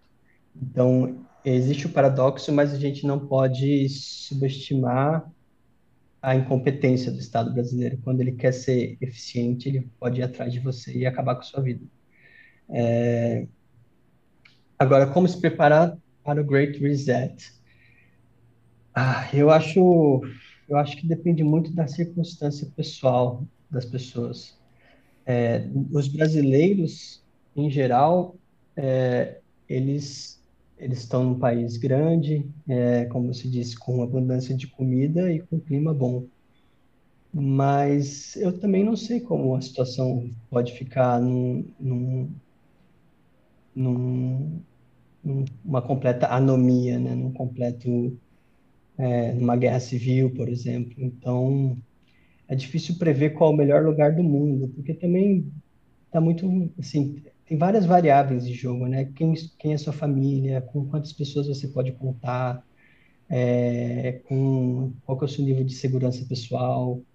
Então, eu acho que o importante é ter várias opções. Então, eu vou na saída talebiana de opcionalidade, né? Então, você tem que ter várias opções, é, porque nenhum lugar, é, nenhum lugar, você não sabe de antemão qual vai ser o melhor lugar do mundo. Tem vários lugares do mundo, né? Então, se você tiver várias opções, é melhor. Se você tiver que fugir, tem uma opção. Se você tiver uma opção de ficar escondido, fique escondido. Mas, assim, o, o, o básico do sobrevivencialismo sempre se aplica em qualquer lugar do mundo, né? Água, munição, antibiótico, é, satoshis. Então, o máximo para você preservar sua autonomia e sua, sua integridade física e mental durante alguns meses é, vale no Brasil em qualquer lugar do mundo, mas a gente não sabe exatamente onde pode ter uma guerra no Brasil, pode ter uma guerra com a Venezuela, pode ter uma inscrição voluntária no exército, pode pode acontecer, sabe? Esse tipo de coisa não. Na América Latina é muito fácil vivermos uma ditadura de novo, então eu sou cético, eu não sei, eu prefiro me preparar para vários tipos de situação. Justo. Inclusive, os a próximos dois tweets vão meio que nessa linha, que é sobre limite de carbono associado ao consumo de carne, que é um exercício que é uhum. hipotético, mas assim, muito menos do que eu gostaria. Primeiro, que é de outubro de 2021. Obrigado por usar sua carteira real digital do Banco Central. Infelizmente, sua transação não pôde ser processada porque você atingiu seu limite de carbono mensal. O segundo é. Ah, e os dois são entre aspas, né? Como se fosse algum aviso numa telinha de máquina de passar o cartão. A compra da sua picanha foi negada na sua wallet de real digital, pois a sua nova não, pois a nova política ecológica do governo só permite o consumo de 100 gramas semanais de proteína animal. É, isso é um cenário distópico ou você acha que isso tem chances reais de acontecer? Porque, assim, pensando no nosso contexto histórico, o Brasil sempre foi plantation e o nosso agro é forte pra cacete. Então seria um braço de ferro muito interessante. Mas até aí a Holanda é um dos principais países eh, do, sei lá se agronegócio é o jeito, mas eles têm uma indústria de agricultura muito forte. E mesmo uhum. assim, por conta dessa política do grande reset, eles estão se dando um tiro de bazuca no pé. Então, como você vê isso se desenrolar? Porque, assim, treta querer brigar com o nosso agro, tá ligado? Mas, tipo, o é. nosso agro é o governo de, em muitas esferas. Eu acho que depende do agro que você está falando, né? Eu não sou especialista na, assim, na indústria agrícola brasileira, nem na pecuária. Mas é, eu acho que tem, assim, tudo se passa pelo sistema financeiro. Porque o agro, ele precisa de crédito. Ele não vive só com base na receita, né, no fluxo de caixa. Então, o, o ISD, essa pauta, ela vem do sistema financeiro. Então, cada vez mais os bancos, para liberarem linhas de crédito, eles vão condicionando a produção, porque eles precisam de capital. E, e quem, quem e no sistema fiduciário você precisa sempre se endividar. Então, eu não sei o nível de endividamento do agro brasileiro, mas o agro brasileiro ele precisa sempre de crédito e ele precisa exportar. Então, existe muita pressão nos grandes produtores do Brasil. Mas no caso da carne especificamente, eu acredito que isso vem de várias formas. Primeiro vem na vem da, da ideologia que a gente vê na, na mídia, né? Vem nos, nos, e nos institutos de pesquisa falando mal da carne é, demonizando a carne, falando que a carne tem uma pegada de carbono alta, que ela consome muita água. Então, vai gerando uma culpa da carne, como se ela fosse um novo cigarro. Então, primeiro, querendo mudar os hábitos alimentares. E dois, eu acho que vai vir uma, uma, uma pressão, principalmente pela Amazônia, né? Então, vai começar, assim, já existe isso, falando que a pecuária brasileira ela é responsável pela, pelo desmatamento na Amazônia. Então, por mais que o agro seja forte, eu acho que o sistema financeiro internacional é mais forte ainda. E eu até tuitei esses dias é, sobre o ISD, citando um pouco o Milor Fernandes, que ele falava que a ideologia, quando fica velhinha, ela vem morar no Brasil. E eu acho que o ISD, ele vive um boom no Brasil, mas ele já está sendo desacreditado um pouco lá fora. Então, acho que a gente já foi no pico do ISD. Mas eu acho que o ISD, no Brasil, ele pode vir muito com um condicionamento para que o Brasil não produza tanta carne ou para que a gente tenha um certo tipo de, de, de é, alteração no mecanismo de preço. Então, o, o Ministério da Agricultura está com um, um decreto tentando regulamentar o crédito de carbono e metano no Brasil. Então, vai, ter que, vai ser associado um certo tipo de custo que o produtor que liberar metano através da vaca vai ter que vai ter que comprar créditos de quem não, não libera metano. Quem não libera metano é, é, sei lá, quem produz soja, quem produz algo, sei lá, um inseto, e ele vai, vai tentando calibrar esse custo. Então, acho que não é, não é que a carne vai ser completamente abolida. O Bill Gates, ele fala, ele não quer abolir completamente a carne, eu quero reduzir drasticamente o consumo da carne. Então, a carne, eu acho que a ideia é transformar a carne num, num artigo de luxo, e não um artigo todos os dias na mesa do brasileiro. Então, é, a ideia é o brasileiro ou a, a, a, comida mundial ser uma comida ultraprocessada, que será processada através desses grandes, de uma reconstrução da comida tech, então vai ser uma comida feita de laboratório, por laboratório, vão ser introduzidos elementos, é, inseto, é, óleo de soja, e isso vai vai, vai alimentar as massas que sobrarem. E vai, claro, você vai poder comprar sua picanha, mas a picanha vai ser muito mais cara. E já é um pouco assim, né? Desde eu vi que quando começou a pandemia, o consumo de miojo no Brasil aumentou muito. E miojo é só sódio, né? É uma comida completamente industrializada. E muita gente não parou de comer carne. Então, é, é, é encarecer muito a carne com base nesses mecanismos de preço, para liberar a linha de crédito para um pecuarista vai ser difícil, então eu vou encarecer o crédito para ele, porque hoje o, sistema de crédito social existe pelo sistema financeiro através do crédito. Eu tenho linhas de crédito diferentes, linhas do BNDES, então é tirar as linhas de, de financiamento dos bancos públicos da pecuária e colocar em outras áreas. E o agro, eu não sei se o agro brasileiro eu não vejo tanta pujança assim em relação, tanta autonomia em relação ao sistema financeiro a questão da carne, aquela propaganda do, do Bradesco, ela veio do sistema financeiro, né? Foi feita um, acredito, eram umas mulheres falando que não comiam mais carne, que eram vegetarianas. Eu acho que, que vem aí. Então, depende do quanto o agro brasileiro vai adotar o padrão Bitcoin moeda forte ou não. O pequeno produtor vai precisar de uma moeda forte, ele vai precisar se financiar autonomamente sem passar pelo sistema financeiro. Se ele não adotar o padrão Bitcoin, ele vai, vai à bancarrota mesmo. Bom, então a gente já está falando do, do próximo tema. Eu estou feliz que tá dando certo meio que a ordem que eu fui pensando nos tweets, que é assim, no fundo a gente está falando do verdadeiro nós versus eles. E aí eu separei três tweets seus para depois fazer as perguntas, que é o seguinte: os donos do mundo têm privacidade, jatos particulares e seguranças fortemente armados. Você tem a sua vida toda monitorada, está desarmado e precisa salvar o planeta das mudanças climáticas. Daí um outro tweet. Quando a esquerda quer pegar seu dinheiro, pode resolver todos os problemas do mundo usando a vontade política, entre aspas. Nós sabemos que vontade política nenhuma será capaz de parar o Bitcoin. E aí o terceiro tweet da série Bitcoin é a melhor arma inventada contra o comunismo. Então, duas perguntas que se sobrepõem. Primeiro, nas suas palavras, por que o Bitcoin é a melhor arma já inventada contra o comunismo? E segundo, eu percebi que assim, que o conceito mais que a gente aprende nas aulas de histórias, pelo menos, de comunismo e o conceito que a bolha do Bitcoin, a bolha libertária usa de comunismo são conceitos diferentes. Você, então, assim, o que você chama de comunismo também?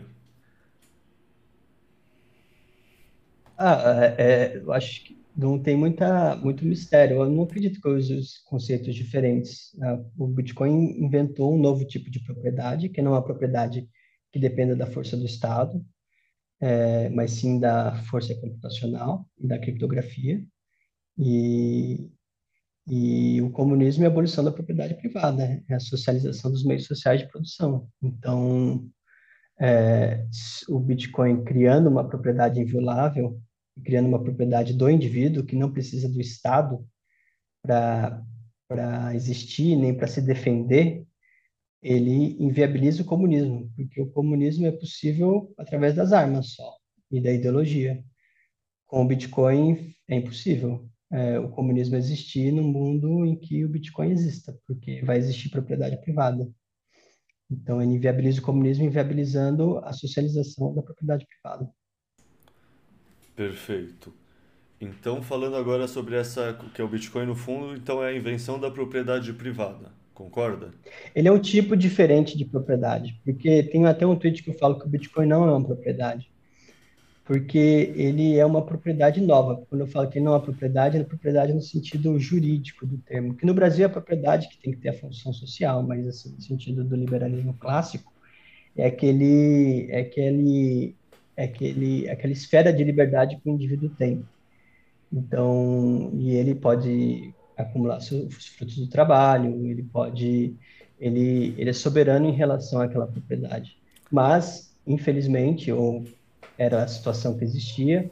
Para defender a propriedade num Estado contemporâneo, você precisa da força estatal. Então, o título de propriedade ele só existe na medida em que existe um Estado capaz de defender as propriedades particulares. Ou ele pode subverter o sistema jurídico, como aconteceu, é, tentando se apropriar da propriedade, ou tentando, ou cobrando um aluguel, né?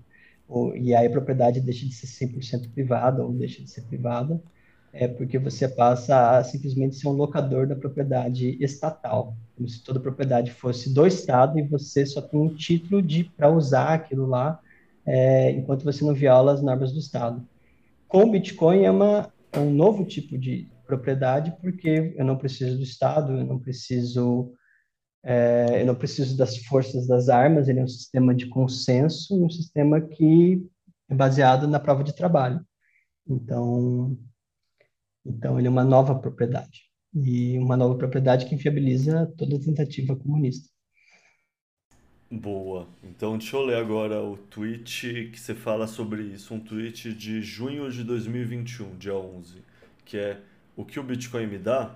Propriedade privada de verdade. Toda propriedade do Brasil é fe... toda propriedade privada no Brasil é fake. Nossa Constituição diz que a propriedade atenderá a sua função social.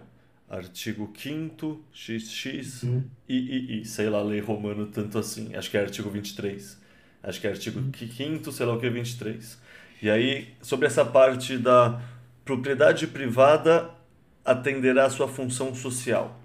Me explica melhor o que isso quer dizer, essa parte de atender a função social. Do, no diploma jurídico brasileiro, a, a função social da propriedade vem com uma série de regulamentação que, se você não, não cumprir, ela pode ser desapropriada para a função social. Então, existe todo um, um, um arcabouço jurídico de que se você não faz, se você não dá uma função social à propriedade, ela pode ser desapropriada é, pela União. Então, existe um processo jurídico para para que você compulsoriamente vende a propriedade para que ela ela cumpra a sua função social, porque você não está cumprindo essa isso que não deveria ter uma função se você analisar o sentido clássico da, do sentido de propriedade, porque só o indivíduo vai, só o indivíduo proprietário ele é capaz de usar e abusar e transacionar sua, sua, sua propriedade. Então, ele teria soberania em relação aos fins que ele dá à propriedade. Só que a função social da propriedade, ela, ela permeia vários, vários é, ordenamentos jurídicos no mundo, que começou a, a colocar que ela sim deve cumprir certas funções, que se ela não cumpre, você será compulsoriamente vendido, porque o, o governo ele estabelece até o preço em que você deve, deve vender sua terra. É, e a, a, a, propriedade privada do Bitcoin, ele, ele é dada pelo... Você, você faz o que você quiser com seus bitcoins, né? você faz o que você quiser com seus satoshis. Tudo que o protocolo permitir, você pode, você pode transacionar como você quiser. Então, ele, ele é, uma nova, é um novo tipo de propriedade que, que não precisa se submeter à função social, porque ele não precisa do ordenamento jurídico para sobreviver. Perfeito. Então, nesse sentido, é, acho que está correto falar que o Bitcoin tem essa tendência de se transformar, ou já é, uma reserva de valor superior que tende a ir desmonetizando outras reservas de valor. E aí, nesse tema, você publicou em março de 2021 que o Bitcoin vai engolir o mercado imobiliário brasileiro antes do que imaginamos. E aí, sei lá, imaginando esse processo de desmonetização de outras reservas de valor e esse valor fluindo para o Bitcoin, eu te pergunto como você imagina que vai rolar essa transição? Porque assim, esse antes que imaginamos é com certeza é difícil falar com precisão, mas você deve talvez ter um modelo mental se é um estilo mais fogo de palha, assim, fogo no cerrado seco, ou se é uma mudança geracional conforme os boomers vão morrendo e o capital vai chegando nas gerações mais novas. Esse capital que está represado e que é muito difícil a educação chegar lá. Tipo, já são pessoas mais velhas, a, tipo, não querem entender tecnologia, não precisam disso. Então, no fundo, sei lá, em qual time frame você vê essa coisa avançando mesmo? Tipo, décadas, anos? É difícil precisar o tempo, é, mas eu acho que quando eu falo antes do que imaginamos, eu estou pressupondo que a informação ela vai ela vai disseminar de forma mais rápida, é, e, e é o que você disse, a, a propriedade ela vai, ela vai passando de mão.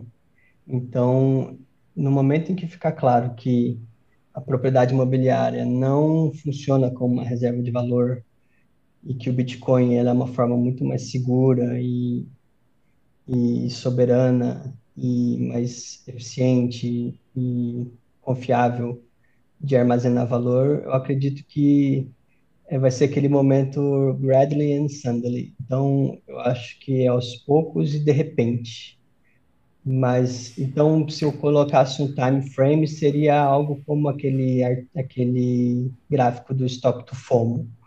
Então, vai ter um momento até 2030, de 2030 para frente, não sei se vai, acho que vai ser um, um ponto de não retorno, que você, tudo, tudo vai começar a ser precificado em satoshis. Então, eu daria então até 2030, de 2030 para frente, eu acho que vai ser um momento de do, do, que as coisas vão realmente acontecer muito rápido. E, e eu acho que assim o santo graal da, do, do Bitcoin, do, de uma nova moeda, é virar unidade de conta, né? Quando a gente começar a pensar em satoshis, especificar em satoshis, aí não vai ter volta, porque a gente não vai precisar, as pessoas não vão pensar no preço fiduciário. Então, se a gente pensar no, numa hiperbitcoinização, vai acontecer com esse gatilho mental de pensar em satoshis, especificar tudo em satoshis. Dólar não vai fazer sentido, porque vai ser, tudo vai estar muito caro, real ainda menos, euro ainda menos, e todas as, tudo vai ser especificado em, em satoshis. Então, eu daria até 2030, se tudo ocorrer bem. Assim, gradual até 2030, e de 2030 para frente vai ser o momento de Kabum. É bem o modelo mental que eu tenho também. Tipo, o Stock to FOMO para mim faz muito sentido, assim, ser... Tipo, tanto é que ele é plotado com a curva de adoção de outra tecnologia como a internet e o padrão tá lá, tá ligado? É um negócio que uhum. tem esse tempo de maturação da tecnologia e de repente é como. Você já viu aquelas bactérias é. que se comunicam, tipo, secretando enzimas químicas e quando elas sentem que o ambiente inteiro já atingiu um ponto de saturação, todas fazem algum processo ao mesmo tempo? Tipo, sabe? É uhum. realmente esse processo de uhum. devagar de repente. Eu também vejo assim o que vai acontecer. É, agora vamos falar um pouco sobre uma questão que a gente tocou em cima e agora vamos começar a entrar nela mais profundo, que é o Bitcoin devolve o poder para o indivíduo e tira o poder do Estado. E aí eu separei três tweets mais sobre isso para depois começar a entrar no indivíduo soberano mesmo. O primeiro é: quem tem Bitcoin não se preocupa se o governo rompeu o teto de gastos. E aí o segundo: o Bitcoin é péssimo para a Rússia, mas é ótimo para os russos. O Bitcoin é péssimo para os Estados Unidos, mas é ótimo para os americanos. O Bitcoin é péssimo para o Brasil, mas ótimo para os brasileiros. E o terceiro: mais, mais importante do que especular sobre o que existirá sobre o padrão Bitcoin é pensar sobre o que não existirá no padrão Bitcoin. O Brasil, por exemplo, não sei se continuará existindo enquanto país. Nossas instituições são viciadas em moeda fraca. Provavelmente deixarão de existir. E é engraçado que você já trouxe esses dois últimos tweets na conversa de cima. Mas aí eu uhum. te pergunto: é, como vai ficar o nacionalismo numa sociedade cada vez mais bitcoinizada? Vai minguando ou vai manter uma certa influência no imaginário popular? E aí você respondeu por cima também falando que o, esse espírito de nação e de coesão não precisa um Estado-nação. É, você quer aprofundar uhum. isso? É, eu, eu acredito que o Bitcoin ele é localista. Né? Ele ele, ele é individualista e localista, porque o, o Estado, da forma como está constituído agora, ele, ele é uma forma completamente ineficiente de gerir uma sociedade. Ele é super custoso, por isso que ele precisa se apropriar sempre da, da riqueza individual. Então fica difícil a gente pensar o que seria uma sociedade com indivíduos ricos e comunidades ricas. Então, e, e, famílias ricas, seria algo que existia mais ou menos no fim do século XIX, que você tinha uma grande sociedade burguesa, e o Estado era muito menor, muito menor. Então, é, é, ele, eu acredito que o Estado ele vai começar a minguar, ele vai perder poder, e a gente vai ter vários tipos de novos, vai ter novos tipos de associação humana, mais racionais até, mais eficientes, porque o Estado, da forma como está hoje, ele, e, as, e as empresas vão ser menores. Então, vão ter comunidades que vão, vão criar relações comerciais, relações econômicas de confiança, e, e vão ser produtos mais diversos, é, vão ser, vão ser é, comunidades mais diferentes, vai ser uma pluralidade. É engraçado ver eu vi um, um mapa um tempo atrás de como seria a Europa se todo o grupo é, secessionista é, chegasse ao poder. E pareciam feudos, assim, se todo o grupo, por exemplo, os catalães, os bascos, é, todo o grupo que quer se separar do Estado, se eles chegassem ao poder, seria um, um mapa como se fosse um, um mundo medieval.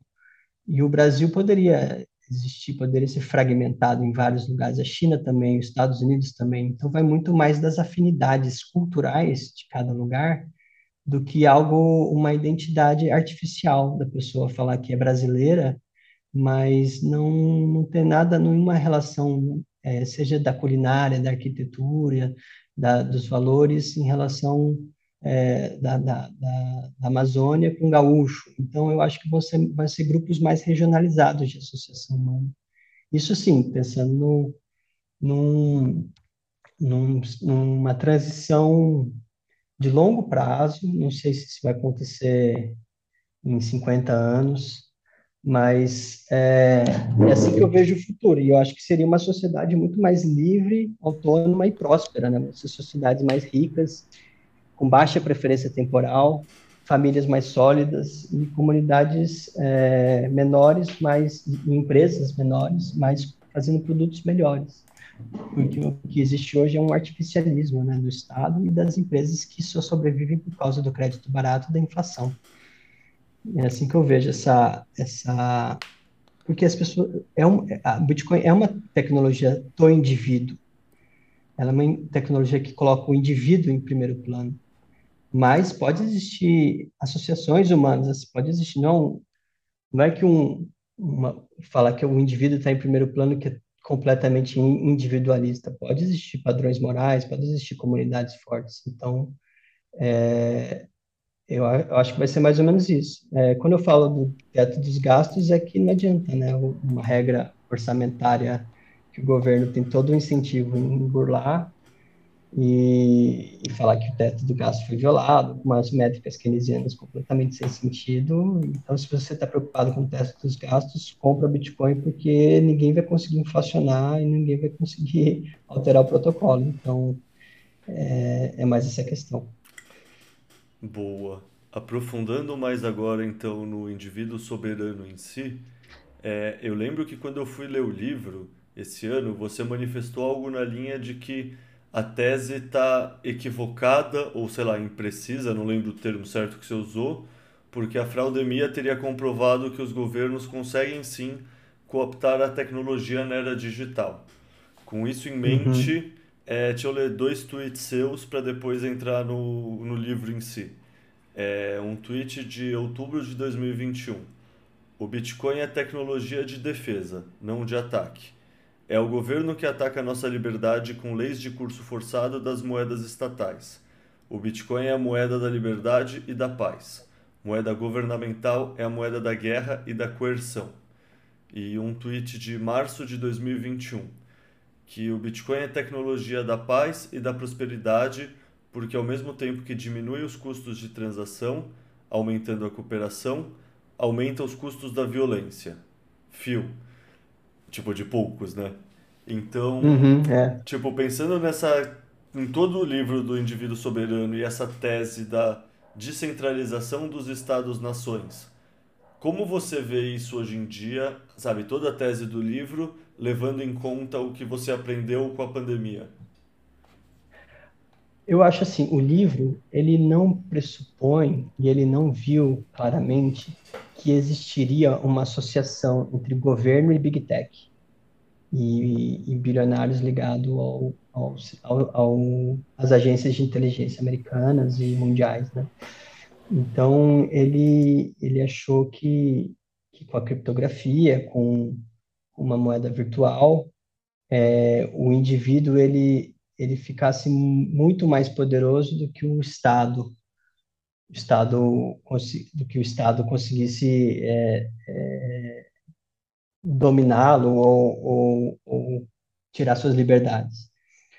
É, tem gente que tem uma leitura do, do, do indivíduo soberano que, que faz sentido, que é o indivíduo soberano hoje seriam os bilionários, não é a plebe. São, são aqueles que se associaram ao Estado, conseguiram monopólios então, é, por exemplo, um Mark Zuckerberg, um, um bilionário, um, um, Bill Gates, eles são indivíduos. Eu não sei se eles sofreram com a pandemia, eles não sei se eles foram humilhados, eles não tiveram seus negócios fechados. Eles, seriam, eles, se, eles teriam se beneficiado com a tecnologia e não, e não chegou ao, à população em geral.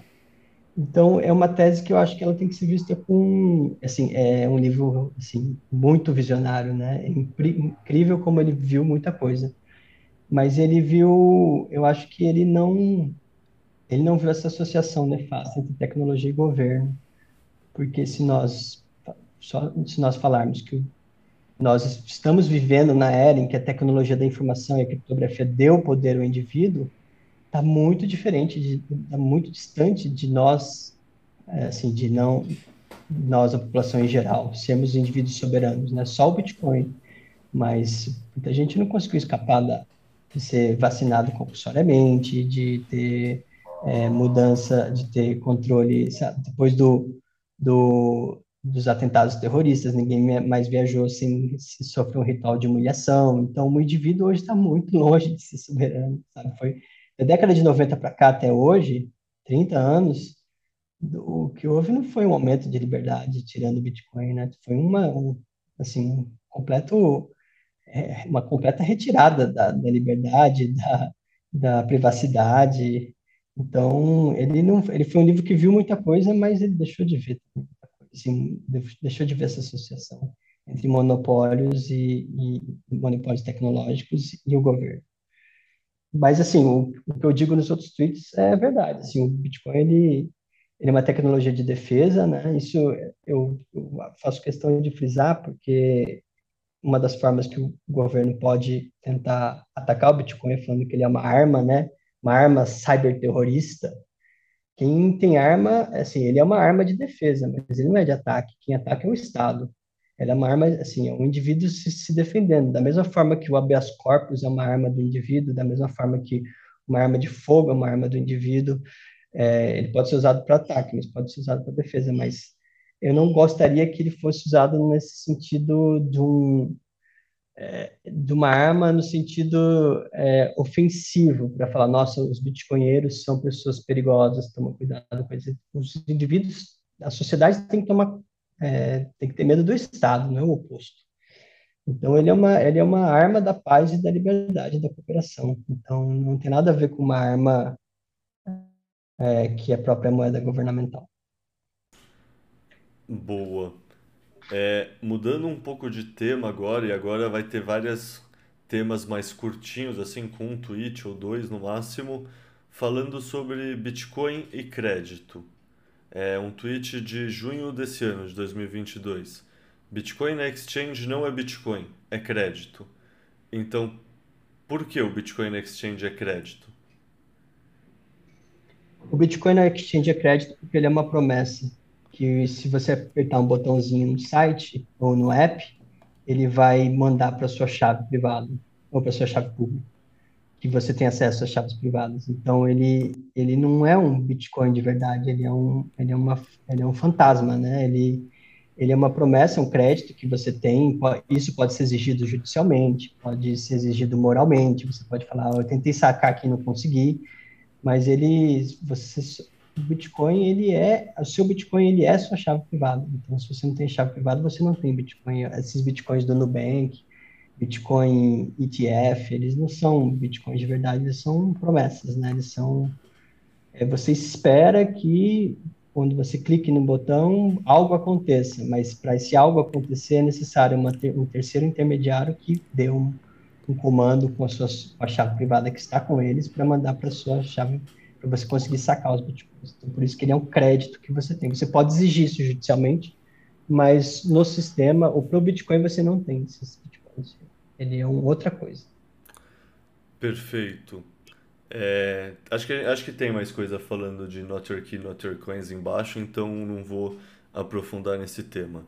É, falando sobre proteção de patrimônio de uma maneira intergeracional. E é engraçado falar disso na semana que a rainha virou defunto e a gente viu que imposto é só para os plebeu mesmo, né? Tipo, o rei não paga. É. Porque assim, a gente paga para ele, né? Ele só tem o dele. No fundo, o nosso também é o dele. Mas, enfim, a década de, de 1900, o tweet seu de setembro de 2021. A década de 1920 viu o nascimento dos estados bolchevista e fascista. Infelizmente, o povo não tinha Bitcoin para se defender. quem tinha ouro foi roubado ou foi morto. E aí tem toda aquela história de teoria dos ciclos e que a história não repete, mais rima. E muito do que falam da década de 20 é que é um resultado da guerra da Segunda Guerra Mundial, da Primeira Guerra Mundial, aliás, o pessoal imprime dinheiro a rodo e aí tem a crise de 29, depois que tem o ambiente para surgir o Estado fascista, por exemplo. É, pensando que a história rima e pensando nas nossas condições atuais, como você enxerga nosso futuro próximo? E, tipo, no fundo, tudo isso está meio relacionado a essa parte basal da sociedade que é a morte do dinheiro, né? Sim, é, eu acho que o remake, o fascismo 2.0, é o Fórum Econômico Mundial, porque o fascismo é aquela união entre entre empresários e Estado, né, criando um sistema totalitário. Então, eu acho que eles são fascistas neomalthusianos. E o remake do, do comunismo agora é o eco, ecoterroristas, né, ecocomunistas, e eles são aliados.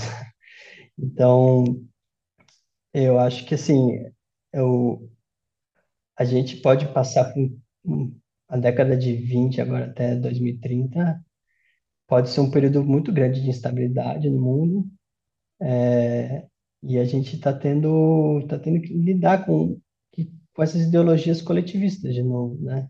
Que são muito fortes. E, e assim, sorte que a gente tem o Bitcoin agora, porque quem tinha ouro antigamente, é o que eu falo, né? Foi morto ou perdeu tudo. Então, a história está rimando de novo, né? A história, ela, ela o Fórum Econômico Mundial, ele, ele é, eu, eu, subestimava, vou confessar, eu subestimava o Klaus Schwab, eu subestimava o Clube de Roma, é, eu, eu não tinha noção de que eles, eles eram tão poderosos assim. E, e eu achava que era só um grupo de lobistas, mas eles realmente eles realmente tiveram que sair da cortina, né? E no momento que eles saem da cortina, eu acho que eles, eles vão por tudo ou nada e eles se enfraquecem, né? Porque o discurso fica muito óbvio. Então, acho que assim, o que, que a gente vai começar a ver vai ser muito mais censura e, e todo tipo de desculpa para se apropriar do, da riqueza, né? O, o último artigo do, do Arthur Hayes, da, da Bitfinex, ele fala sobre isso, como que o Bitcoin vai prosperar num cenário de guerra, né? E, e ele vai ser usado como uma reserva de valor inconfiscável, como ele tem sido usado. Então, ele existe, ele só precisa ser mais disseminado. A, os, a guerra custa muito cara, ela é muito custosa. Tanto é que a moeda fiduciária hoje, ela nasceu na Primeira Guerra Mundial. Então, eles tendem a, eles tendem a se exaurir, porque é, é, é, é, eles, os estados vão por tudo ou nada. Eu acho que nessa exaustão do valor da moeda, a gente vai ter um processo hiperinflacionário. É, último, última moeda a morrer, eu acho que vai ser o dólar, pela força que ele tem hoje em dia. Mas eu acho que o, o Bitcoin ele vai sair forte depois disso, porque os estados eles vão eles vão se, se destruir e, e a gente vai, e quem tiver Bitcoin vai sobreviver. Vai ser uma questão de sobrevivência mesmo. As pessoas não vão ter opção. Boa, no fundo encaixou perfeitamente para o próximo tema, que é falar sobre teoria dos jogos entre tecnologias e bens monetários. E aí você tem um tweet de março de 21 que é o homem descobre o fogo, todos que não têm fogo ficam pobres. O homem descobre arma de fogo, todos que não têm arma de fogo ficam pobres. O homem inventa o Bitcoin, todos que não têm Bitcoin ficam pobres. É assim que funciona. E aí um outro tweet de março de, 22, de 21 também, que o ouro é uma tecnologia, a prata é uma tecnologia, o dólar é uma tecnologia, o real é uma tecnologia. Quando você perceber isso, você começa a entender o Bitcoin. Então, começar te perguntando como você define uma tecnologia e por que o ouro e a prata também podem ser vistos como tecnologias? A tecnologia, quando eu, no primeiro eu falo de tecnologia em geral, e no segundo eu falo da tecnologia monetária, porque o dinheiro é uma tecnologia monetária, ele serve uma função, né? A função de mover valor no espaço e no tempo. E, e várias, vários bens podem servir, né? As conchas, o ouro, a prata, é, e, essas, e tem bens que funcionam melhor ou pior. Então, ela é um ponto de vista muito não essencialista do dinheiro, do bem monetário. Então, ele é uma tecnologia nesse sentido. Se ele funciona bem ou mal. Eu acho que a moeda governamental é uma tecnologia ruim, o CBDC vai ser uma tecnologia pior, e o Bitcoin é uma tecnologia melhor, simples assim. É, no, no primeiro, é uma é um tech, tecnologia no sentido mais amplo, eu falo do fogo e da arma, que é uma forma que o ser humano, assim, com o engenho humano, ele cria, ele cria maneiras de aumentar a potência que ele tem na Terra. Então, o fogo, ele vê melhor, ele cozinha melhor. Cozinhando os alimentos, ele tem mais acesso a nutrientes que ele não teria se não tivesse inventado fogo. Então, todos que não têm acesso tecnologia ficam é como se criasse duas classes de seres humanos, porque quem não tem acesso simplesmente perece. E é assim que o ser humano vai evoluindo. É, e as tecnologias são as coisas mais poderosas que a gente tem para alterar o ambiente e alterar a sociedade. E a arma de fogo, quem não tem arma de fogo, se você vai lutar karatê com uma pessoa armada, você vai perder. Você pode ser melhor, melhor um exímio lutador, mas você vai perder se, você, se a pessoa souber atirar. Então, é, o, é um pouco como tudo ou nada se a tecnologia funciona da forma como ela deve funcionar, ela oblitera a, a, as concorren a concorrência. Então, ela, ela, ela, quem, por exemplo, na Segunda Guerra Mundial, quem tinha tecnologia de bomba atômica ganha. E é assim que tem a, a humanidade mudou depois disso.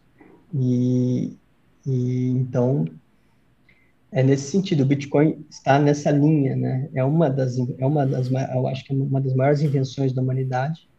E quem souber usar vai prosperar e quem não souber não vai prosperar. É, é uma, uma visão muito seca, né? Mas uma visão, acho que realista do que vai acontecer. Porque que, que pessoa poderosa hoje em dia vai conseguir sobreviver nos próximos 50 anos se não tiver Bitcoin? Porque pensa bem, um bilionário ele precisa do Estado se ele não tiver o Estado como aliado, ele não vai conseguir nem suas propriedades. O Bill Gates não vai conseguir sua casa em Seattle. É, o Barack Obama tem uma mansão perto de um lago. Ele não vai conseguir isso. Ele vai precisar manter o valor. Então, a teoria dos jogos vai assim. À medida que as pessoas é, auto-interessadas vão vendo que isso é uma tecnologia melhor, elas vão tentar se associar ao Bitcoin. Pode haver tentativas de é, subterfúgios para falar que o Bitcoin não presta, que o Bitcoin faz mal para o meio ambiente, para afastar as pessoas dessa tecnologia. Mas isso é, um, é, jogo jogado, faz parte da estratégia, né? Afastar as pessoas do Bitcoin criando medos. É assim como teve, tem cartoons no começo do século XX falando mal da energia elétrica, os, os luditas no, no, na Inglaterra eram contra a tecnologia. Então, é, quem estuda a história da tecnologia vê isso acontecer várias vezes, de uma tecnologia nova e o sistema concorrente começar a tentar sabotar a tecnologia que houve, então, que veio substituí-la. Então, é, é, eu vejo Bitcoin nessa grande linha histórica de desenvolvimentos tecnológicos. Não, perfeito. Eu ia até emendar uma segunda pergunta sobre esse mesmo tema, mas no fundo você já respondeu, que é como funciona a teoria dos jogos entre populações com tecnologias distintas. Tá? Então, só vou falar o exemplo que eu ia dar, que acho que ilustra bem tudo isso que você falou, de que a tecnologia superior ganha a batalha contra a tecnologia inferior. Tipo, o exemplo que eu tinha separado era da invasão dórica, que é os dóricos, me corrija se eu estiver errado, mas que eu me lembro das aulas de história, eles são o primeiro povo grego que tinha metalurgia que conseguia fazer cobre e que, portanto, tinha uma tecnologia de metal superior e mais forte. Então eles desceram um cacete no resto dos povos gregos e eles invadem a Grécia e fundam Esparta. Eu não lembro se é isso, talvez eu tenha assassinado, assassinado agora as aulas de história, mas eu lembro que tinha essa questão, que eles tinham uma tecnologia de metalúrgica superior e, portanto, eles tinham armas melhores. Tendo armas melhores, eles são donos do lugar que eles quiserem, porque ninguém tem uma tecnologia uhum. superior a deles. É aquela história uhum. que o leão não se importa com a opinião da gazela. Uhum. É, eu só colocaria um, um, uma. Um, eu só faria uma, uma complementação à sua ideia de que não basta só ter a melhor tecnologia, mas também existem tecnologias sociais importantes. Porque se você tem uma boa tecnologia, mas a sociedade está completamente desorganizada, se você está em uma guerra civil, ainda é possível que uma sociedade com uma tecnologia melhor não domine uma sociedade que tem uma tecnologia menor, é, inferior. Então, a tecnologia, ela ela, se utilizada corretamente e se as pessoas é, tiverem uma, é, souberem cooperar entre elas e souberem é, manter essa tecnologia de uma forma eficiente, aí sim ela consegue dominar. Mas ela, eu acho que assim, ela é um grande, ela é um grande avanço, mas ela, ela não é só ela, é, mas ela sim determina a história, mas é, existem outras variáveis que a gente tem que levar em consideração. Então, assim, ponto de vista prático do Bitcoin, eu acho que a gente tem que sim criar uma infraestrutura para o Bitcoin é, prosperar.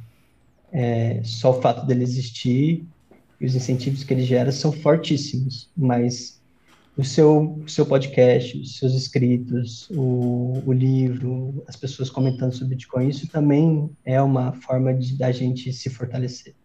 Então, eu até dedico o livro aos remanescentes, porque eu acho que os remanescentes, eles, eles precisam se fortalecer. Então, mas a gente não sabe quem eles são. Então, eu acho que a, a, o jogo está posto, né? mas não é 100% que a gente vai prosperar só, somente por, porque a gente tem o Bitcoin. Não, justíssimo, sem dúvida. Puta, tem um, tem um argumento dos VETs que eu vi lá na Adopting Bitcoin do ano passado que é maravilhoso. Que é isso? Tem o lema é, Fix the Money, Fix the World. Daí ele coloca uma coisa no uhum. meio, que é Fix the Money, Fix the Individual, Fix the World. Porque é isso, você conserta o dinheiro, ele conserta as pessoas Daí as ações de indivíduos, ação de várias pessoas combinadas que vai mudar o mundo. Não é só o dinheiro estar tá consertado que o mundo se consertou naturalmente. Ainda tem toda essa uhum. prova de trabalho fazendo a transição e realmente pondo a mão na massa para consertar, né? Uhum.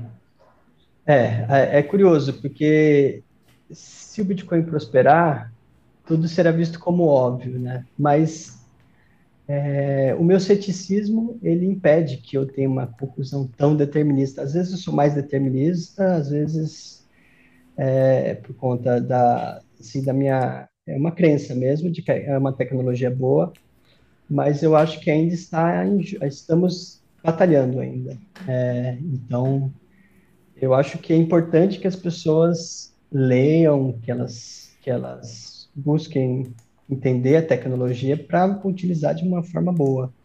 É, o Bitcoin pode ser suprimido durante muitos anos ainda, pode ser inflacionado, pode... Se as pessoas não entenderem a autocustódia, eu tenho um capítulo sobre autocustódia, eu acho sim que ele pode ser, pode ser retardado muito o processo dele. Então, eu acho que esse trabalho de educação, no sentido amplo da palavra, ele é importante para que ele prospere. Então, é curioso, é, a gente tem um paradoxo entre liberdade e contingência, né? Porque nós somos livres e então nós, nós vivemos nesse caos da liberdade, mas ao mesmo tempo nós vemos essas tendências que só retrospectivamente parecem que eram necessárias, mas o, o futuro não foi construído ainda. Então eu fico com ceticismo e eu acho que a gente tem que tem muito a, fa a fazer ainda com Bitcoin. Ah, concordo inteiramente. Cara, e falando sobre essa questão de tem muito o que fazer, inclusive, tem um tweet seu de setembro de 2021 que é sem o Bitcoin, a humanidade se autodestruirá com intermináveis guerras com armas cada vez mais poderosas. E aí tem uma visão que, não sei se você conhece, mas é uma visão que para mim faz muito sentido, é que quando a gente começa a ter um meio de comunicação de valor em escala global, a tendência é que a gente vá criando um novo número de Dunbar e a gente comece a realmente uhum. conseguir cooperar como humanidade como um todo, agora que a gente tem menos barreiras para essa comunicação de valor. E aí tem toda aquela brisa que você já deve ter escutado falar, que é o paradoxo de Fermi, que é por que a gente não observou vida inteligente ainda? E aí uma das hipóteses chama o grande filtro, que teria alguma coisa que não permitiria espécies inteligentes conseguirem deixar o seu sistema solar. E uma das hipóteses para esse grande filtro é justamente uma espécie inteligente desenvolver tecnologia que se autodestruiria. E isso faz muito sentido você parar na, pensar na própria humanidade que a gente tem, desde que surgiram as bombas atômicas, aquele relógio com a contagem do fim do mundo. Uhum. Então, no fundo, talvez é, o Bitcoin permita que esse relógio não chegue ao zero? Sim, eu acho que ele pode fazer isso se apropriando da energia que seria gerada pelas, pela bomba nuclear. Então, uma saída otimista do Bitcoin seria ver que assim a mineração do Bitcoin ela é tão boa, tão boa, tão boa, gera tanta riqueza que não é mais eficiente a guerra, que a guerra só vai trazer destruição, por mais que eu destrua parte do planeta e me aproprie, eu não vou ter tanta riqueza quando se usar uso o urânio que está sendo usado para criar a bomba nuclear para ser usado para minerar Bitcoin. Então, o Bitcoin pode fazer um, um difusor, ele pode, é, ele pode sabotar os incentivos para criar uma bomba nuclear. Então, o que seria usado para destruir, é usado para minerar Bitcoin, porque é a melhor forma de você usar a, a tecnologia nuclear. É, e eu não vejo alternativa a isso. Essa é a minha visão mais otimista que eu consigo conceber na humanidade a energia da bomba nuclear ser usada para minerar Bitcoin e assim acabar com guerras globais, porque se não for isso, é, é, vai ser a destruição total e a dominação total. É, bem binário mesmo, eu tenho uma visão parecida. E com isso a gente encerra o primeiro episódio da entrevista com Augusto Simões sobre o livro dele, o Pílulas Laranjas, Bitcoin Samizdat que já está sendo é, tanto vendido quanto distribuído de graça no site da Refúgio Bitcoin. É, daí eu vou combinar com ele ao longo dessa semana ou da próxima a gente vai gravar a segunda parte. Como ele vive num fuso horário mais adiante, não deu para colocar tudo num episódio só, mas acho que é melhor fazer uma coisa maior do que fazer uma coisa corrida. Então, até a próxima. Thank you.